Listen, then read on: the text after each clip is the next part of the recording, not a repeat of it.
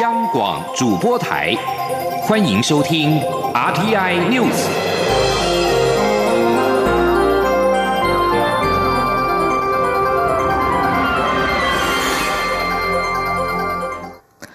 各位好，我是张翠华，欢迎收听这节央广主播台提供给您的 RTI News。中央流行疫情指挥中心表示，台湾今天依旧没有新的 COVID-19 武汉肺炎确诊个案，已经连续四十四天没有本土病例。行政院长苏贞昌今天召开疫情趋缓后各项防疫措施的解禁会议，苏奎才是。希望国人一起努力，保持现在的防疫好成绩。如果能够顺利度过第四个十四天零本土病例或无社区感染，也就是六月七号，政府届时将扩大开放国内民众正常生活，不用等到端午节。至于六月七号之后的相关生活指引，由中央流行疫情指挥中心在六月一号公布。指挥中心指挥官陈时中今天宣布，如果连续八周无文本土病例或是没有社区感染，将扩大松绑生活防疫规范，民众只要配合实名制及落实个人防护措施，从事各项日常和休闲活动，将不再受限于人数规范。记者江昭伦报道。指挥中心指挥官陈时中二十六号在例行记者会上表示，考量国内 COVID-19 疫情风险低，国内到现在已经连续四十四天超过三个潜伏期无本土病例，显示民众国内正常作息相当安全。为了让民众顺利恢复正常生活，陈时中表示，经过行政院会讨论后，如果在六月七号前连续八周维持本土病例零确诊或无社区感染，将扩大松绑生活防疫规范。民众只要配合实名制及落实个人防护措施，如勤洗手、无法维持社交距离或搭乘大众运输时佩戴口罩，从事各项日常及休闲活动，将不再受限于人数规范。陈时中说：“国内松绑的这个时间哈，我们大概抓在六月七号以后。我们今天到礼拜四，本来这个。”刚过这礼拜天，我们要是六周嘛，好，那到了六月七号那天就等于是八周，好，如果连续在八周啊没有本土的个案，或者仅有一些很非常零星的一个社区的个案的时候，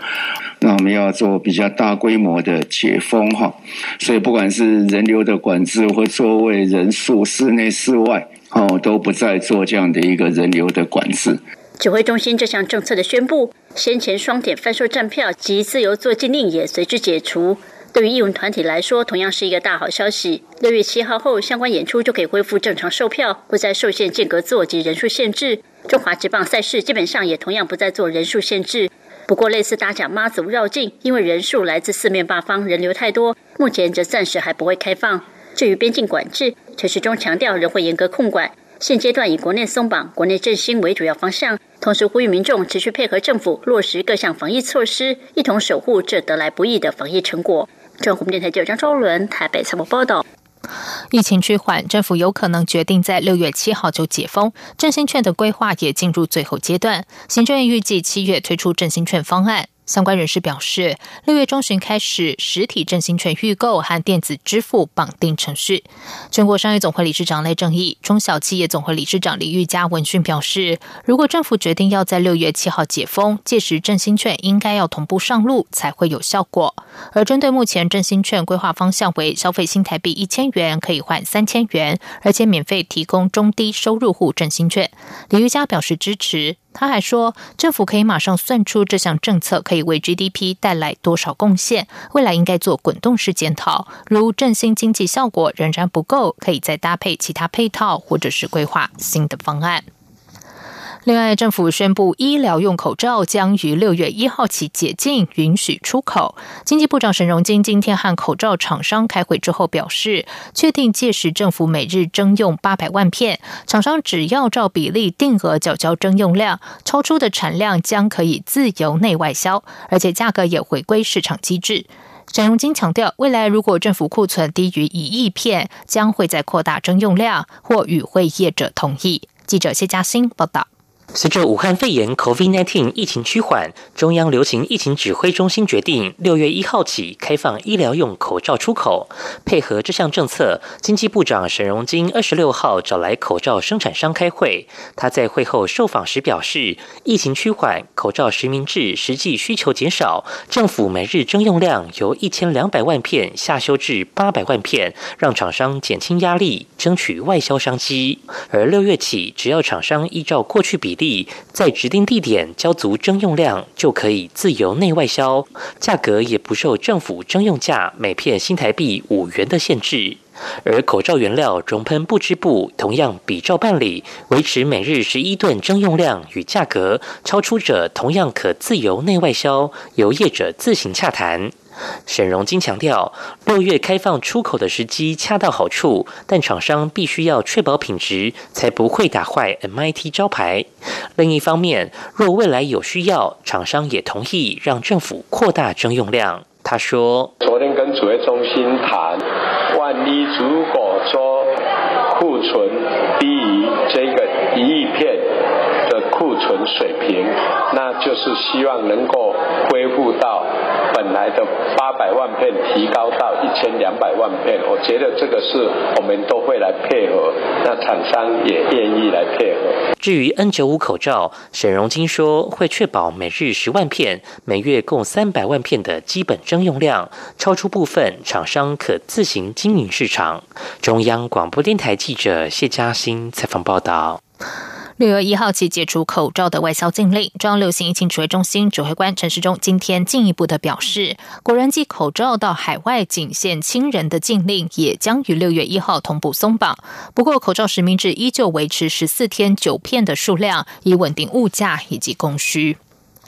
接下来关心的是，中国人大将制定港版国安法。外交部发言人欧江安今天在回应媒体询问时表示，外交部高度忧心香港局势，也会密切关注后续发展。他并指出，中方应该要尽速、真诚的开启社会对话，落实对香港人民的自由民主承诺，才是解决问题的根本之道。而朝野立委则是呼吁要一起撑香港。时代力量呼吁朝野严拟国会共同声明，谴责中共的蛮横暴行，并呼吁政府重新检视现行港澳条例规定，提供港人政治庇护。对此，国民党立委表示赞同，也支持修法，让称香港明确化。而民进党团也认同透过朝野共同声明来声援香港，但对于是否修法强化人道救援，则建议待行政机关评估修法效果。记者刘玉秋报道。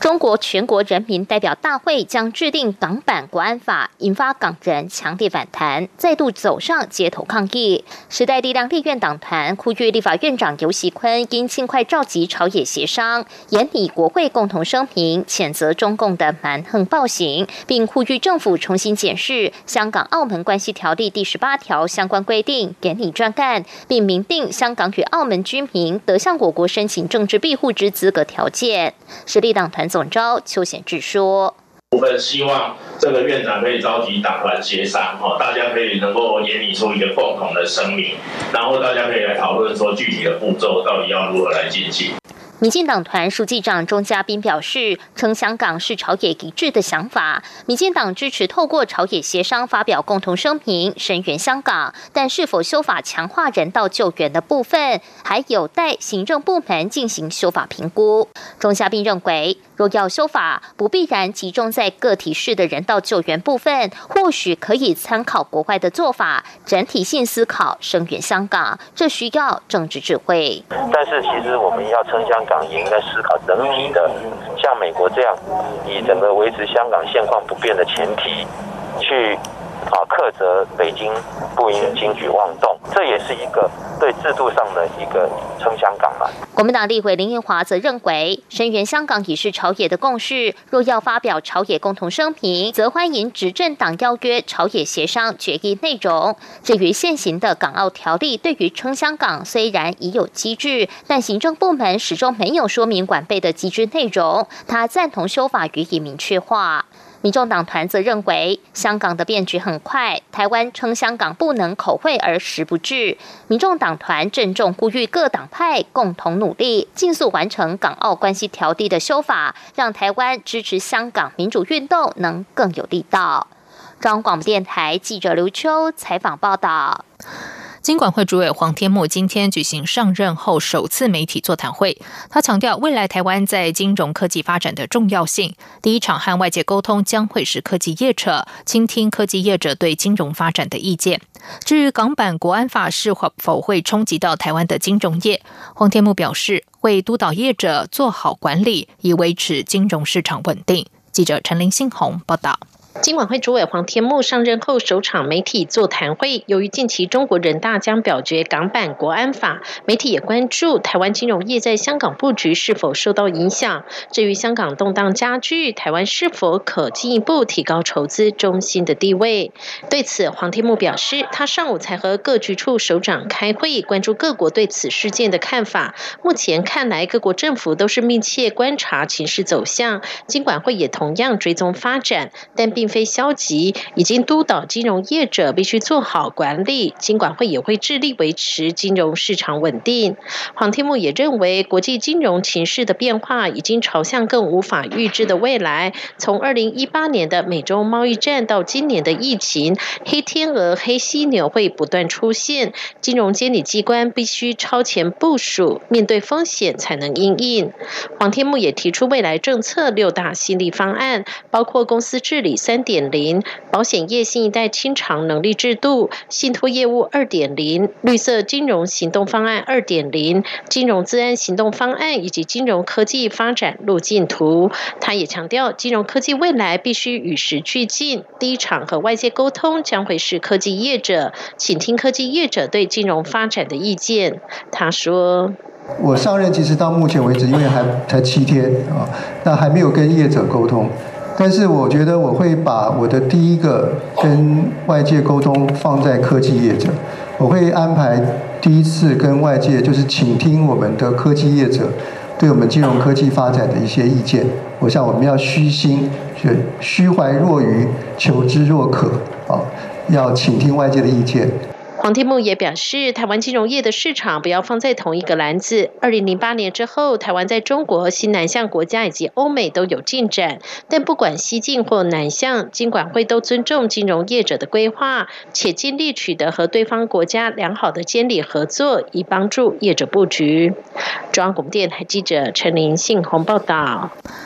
香港行政长官林郑月娥今天再为北京当局制定港版国家安全法辩护，指相关行为符合中国宪法和香港基本法的规定，并指立法有利稳定。市民近日有正面反应。林郑月娥重申，国安法只针对少数几类人，对奉公守法的大多数民众带来保障。外国商人和商会领袖也希望国安法可以带来安全的投资环境。而同时，香港立法会二十七号将对国歌条例草案恢复二读。以便实施中国国歌法，加上中国全国人大将通过港版国安法，港警提前在立法会所在的金钟一带加强布防，提前摆设各种路障，现场已经有山雨欲来之势。目前已经有网民呼吁市民参加明天的大三罢，也就是罢工、罢课和罢市，在立法会外集会表达抗议。另外，沙田区有九间中学的学生也就国歌法二读发起了罢课联署，呼吁更多学生加入罢课行动。哥斯达黎加国会在当地时间二十六号通过同性婚姻合法化，成为中美洲第一个承认同性婚姻的国家，也使得哥斯达黎加宪法法院于二零一八年八月表决通过同性婚姻合法化的裁定，于当地时间二十六号午夜过后正式生效。不过，原本预定举行的盛大庆祝活动却因为武汉肺炎疫情终止。但是，有关 LGBT，也就是男女同志、双性恋、跨性别者权利的一项特别规划，在第一对同同性婚姻获得法院证婚时，于公共电视和网络广为宣传。哥斯达黎加如今成为社会保守的中美洲国家的领头羊，率先承认同性伴侣有权结婚。总部设在瑞士日内瓦的人权团体国际男女同志协会在推特贴文表示，哥斯达黎加今天庆祝实现婚姻平权，中美洲第一个达成这项目标的国家。世界卫生组织 WHO 二十五号表示，武汉肺炎感染正在减缓的国家，如果太快松绑防疫措施，可能会立刻面临第二波的疫情。路透社报道，世卫突发卫生事件执行主任莱恩透过网络简报表示，全世界目前仍然处于第一波的疫情当中，尽管有许多国家案例逐渐减少，不过中南美洲、南亚还有非洲的病例仍然在上升。莱恩表示，流行病常被波浪式相继侵袭，意味首波疫情病例。下滑的地区，今年稍后疫情恐怕会再现。这里是中央广播电台台湾之音。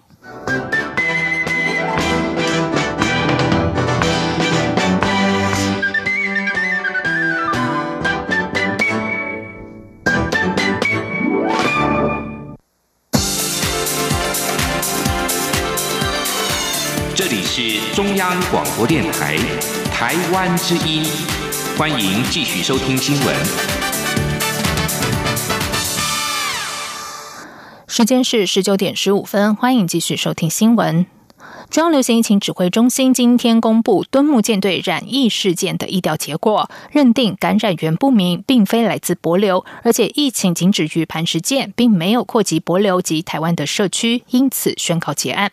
国防部随后也举行记者会，说明该部自己的调查进度，预估本周可以完成人员访谈，下周或是下下周应该可以公布调查报告。针对外界关注的惩处名单，国防部军政副部长上将张哲平表示，将。将会依据调查结果和为师情况做出决定，但从目前的调查内容来看，并没有说什么了不起的错误。记者王兆坤报道：敦睦舰队染疫事件四月爆发，调查报告至今尚未完成。国防部总督察长黄国明表示，原因一是舰上官兵经历十四天隔离、七天自主健康管理；另一原因是中央流行疫情指挥中心的疫调报告。是敦睦舰队调查报告的重要佐证资料。如今议调报告出炉，预计本周可以完成人员访谈与资料交叉比对，只是目前无法具体说明调查报告的完成时间。事件发生后，舰指部指挥官高嘉斌、敦睦舰队支队长陈道辉遭调离现职，外界持续关注惩处情况。国防部军政副部长张哲平表示，后续一定会按照调查结果。为师情形来处理，但也将同步考量这一次成功达成敦睦任务。他说：“从现在我们目前调查的结果的显示啊，并没有说什么了不起的错误啊，就跟就跟今天一起指挥中心特别说的，经过一起指挥中心密切的监测跟追踪，本起群聚事件并没有造成博流及台湾社区的呃波次感染。”中央流行疫情指挥中心针对国军防疫提供六项建议措施，国防部依此提出各项精进作为。其中，于军舰配置即时诊断设备的建议措施，军医局长陈建同表示，海军与外离岛的 PCR 分析仪器购案、人员训练都已完成，若有需要可随时使用，未来也会依疫情需求进行配备的滚动修正。中央广播电台记者王兆坤台北采访报道。武汉肺炎疫情在台湾逐渐趋缓，何时可以放宽外籍人士或是商务人士入境，甚至包括有人道或紧急医疗需求者入境，也成为外界关注的焦点。对此，中央流行疫情指挥中心指挥官陈时中今天表示，相关的规划目前仍然在讨论当当中，但前提仍然需要进行国与国的对谈，双方相互认证之后，才有可能松绑。记者吴丽君报道。中央流行疫情指挥中心指挥官陈时中二十六号在疫情记者会上面对记者提问，有关开放外籍商务人士因应经贸活动入境的规划进度，以及外籍人士若涉及紧急医疗需求，是否会放宽入境或缩短集中检疫的时间。陈时中表示，不论是短期商务人士经贸往来或其他外籍人士入境的规划，目目前都还在讨论中，但初期开放一定会比照国人从集中检疫十四天开始。陈时中进一步指出，即使有些特殊的情况，也必须经过国与国的对谈，双方相互认证后，才有可能松绑。他说：“但是呢，也会考虑一些特殊的情况，那可能会从一个相互的认证哈，在国外做完相关的检疫，那进来五天、三天、三天、三天，好做这样的一个连续性的裁剪，好这样的一个方式。那现在要看是哪一个区域，那在区域上面要有一些相互的认证，那可能是会国与国之间的对谈，才能够确定这样的一个有效性。此外，陈时中也指出。在开放入境的身份别上面也会有先后顺序，包括有关人道方面的放松、重要经贸往来的放松，以及国际医疗方面的放松。但国际医疗方面会以先前就曾来台就医，但后续还有疗程尚未完成的列入优先名单。其他若有紧急医疗需求无法等候，需要即刻进行医疗的话。卫福部也正考虑拨出一部分隔离病房，以确诊者的隔离规格来做相关的医疗处理，并随时裁剪，以确保医护人员的安全以及病患及时就医的可能。中央广播电台记者吴丽君在台北采访报道。针对媒体报道网传中选会刻意选定六月六号开先例放假之事，中选会今天澄清，强调高雄市长罢免案将于六月六号举行投票，依法应该让涉及于高雄市的投票权人放假，这并非首例，而是依法循例办理的选务事项。中选会指出，总统立委选举、地方九合一选举以及过去前立委蔡正元罢免案、前立委黄国昌罢免案等，依法循例都是如此办理。此外，警政署长陈家清今天下午南下到高雄，召开高雄市第三届市长罢免案治安维护工作联合指挥所专案会议。对于近来传出黑道分子将在投开票所监票，陈家清指示警方掌握情资并依法办理，强调绝不容许黑道监票、恐吓人民的行为发生。记者刘品希报道。警政署长陈家清在高雄市警察局长李永贵陪同下召开专案会议。陈家清要求警方执行罢免相关维安工作时，务必保持行政中立。警局也要加派警力协助罢免选票的印制、运送与保管，相关环节的安全都至关重要。陈家清指示警方一定要严办贿选、暴力、操弄赌盘等不法行为，确保投票前平安、投票日平顺、投票后平稳。他并指出，近来风闻黑道分子将在投开票所监票，警方掌握情资后，应该立即报请检察官依法侦办。他说：“那近日也有风闻，一些黑道的分子将在投开票所监票。”恐吓人民不敢去投票，这个情资也请警察局立即报给地检署检察官来依法指挥侦办，绝对不容许黑道这种监票和恐吓的行为发生。对于陈家清指近来风闻黑道要监票，高雄市警察局副局长王清源受访时表示。刑大会加强搜证，但目前尚未接获消息。如果民众在场受到胁迫等情况，各分局都有机动事故处理组，会配合选监委员以及检察官，随时到场处理。如果有民众在投开票所三十公尺外拍摄，警方会加以劝离。如果劝离不听，则报请机动事故小组处理。至于网络上传出要延迟圈票等做法，王清源说，这部分由选委会认定与处理。央广记者刘品熙的采访报道。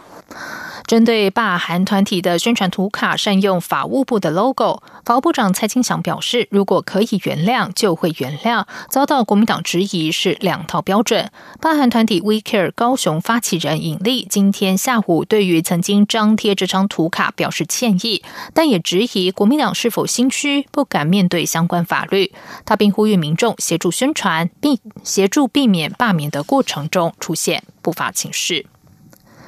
接下来关心的是，三金影帝吴鹏凤奏事消息传出，让许多人感到震惊和不舍。好友王荣玉说，吴鹏凤是天生的演员，热爱表演。今年四月，原本将要主演舞台剧《雨中戏台》，为了这出戏，他还特别搬到淡水巴黎专心拍戏。没想到，先是因为疫情延期演出，而现在他的离开反而徒留更大的遗憾。记者江昭伦报道。曾获金马奖最佳男配角、台北电影奖最佳男主角与金钟奖迷你剧集最佳男主角的知名演员吴鹏凤，二十四号就是板桥家中，得年五十五岁。好友金枝演社创办人王荣玉听闻消息感到震惊，特别前往送他最后一程。王荣玉说，去年底制作舞台剧《雨中戏台》，剧情说的是他和他妈妈的故事，特别力邀吴鹏凤主演。由于两人是三十多年好友，为了演好《雨中戏台》。吴鹏凤还特别挪开所有工作，甚至搬到巴黎拍戏。没想到戏因为疫情延期，更没想到他人就这么突然走了，徒留遗憾。黄荣玉说。巴黎，就五个月哦，就没有接 case，要专心的这样排这一出戏，就是很努力、很努力的在想要进入这样一个角色。这五个月就是花了很多他很大很多的时间，本来预计是四月底就要演出嘛，啊，结果就是因为疫情的延期，所以就变成他一个很大的遗憾，也是大家的遗憾。王荣玉说：“吴鹏凤是天生演员，年轻的时候就说自己将来要拿坎城影帝。”虽然这个梦想没有实现，但他的演技大家有目共睹，也获得许多奖项肯定。王荣玉说：“吴鹏凤热爱表演，私底下也是一个非常潇洒的人，更提携后进。对于他的离开，王荣玉有满满的不舍。”吴鹏凤是在一九八九年参与林场一二一点二五实验剧团应征演员，开始接触表演，演出作品无数，包括国片《海角七号》《复活七日》。他也参与舞台剧《人间条件》系列演出，演什么像什么。在荧幕上也多以台语形象受到肯定，这几年更因为参与茄子蛋乐团的 MV 演出，受到年轻一代乐迷喜爱。吴鹏凤年轻时候也曾是文青，读龙应台、小野的文章，还曾写台语诗投稿。他说自己热爱台语无关政治意识，单纯是因为钟爱台语独特的韵味与口气。吴鹏凤三十年的演艺生涯，可说倒吃甘蔗越陈越香，却也在最精彩时刻画下句点，让人不胜唏嘘。中国面台记张昭伦台北曾报道。接下来进行今天的前进新南向。前进新南向。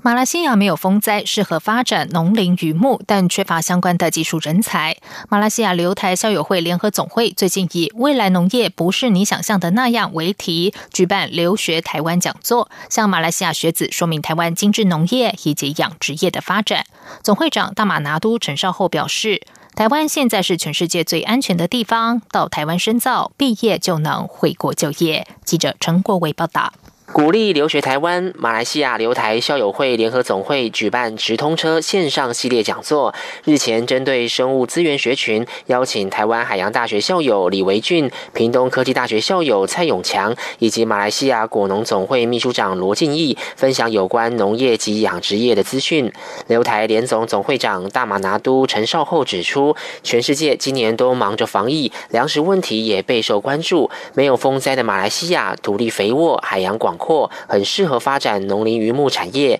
但根据马来西亚农业部的统计，国内许多粮食仍仰赖进口，农产品价格偏高。反观台湾在相关产业的发展居于世界领先地位，尤其在精致农业方面更是顶尖，值得大马青年思考未来的学习方向。在这个疫情之下呢，我相信啊，全世界现在最安全的应该是台湾哈，因为台湾啊，到目前啊，只有四百多例哈。学校还是一样上课，但是他们有一个情绪啊，所以你只要跟着他走。他有时候防疫啊是做的最好的，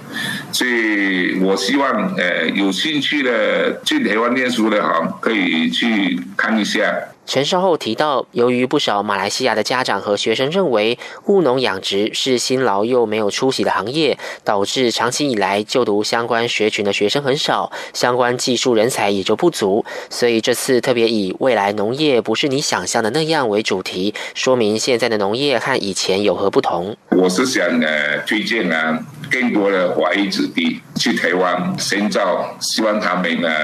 有关在农业、养殖业这块呀，学一技之长啊。回来，我相信啊，你回来的话，一定是毕业就等于就业哈。这场讲座在直播后已将完整内容放在留台联总台湾升学资讯 FB 粉专平台。陈少后期盼马来西亚的家长和学生能够改变思维，体认到就读这个学群的优势，来台深造。中央广播电台记者陈国伟台北采访报道。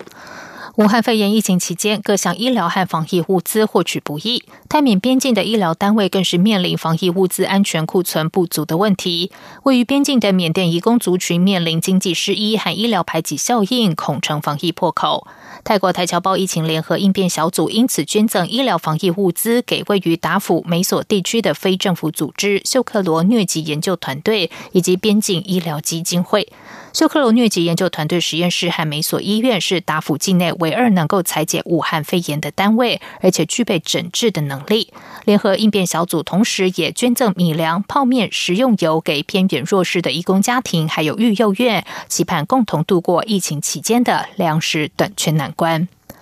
以上新闻，张勋华编辑播报，这里是中央广播电台台湾之音。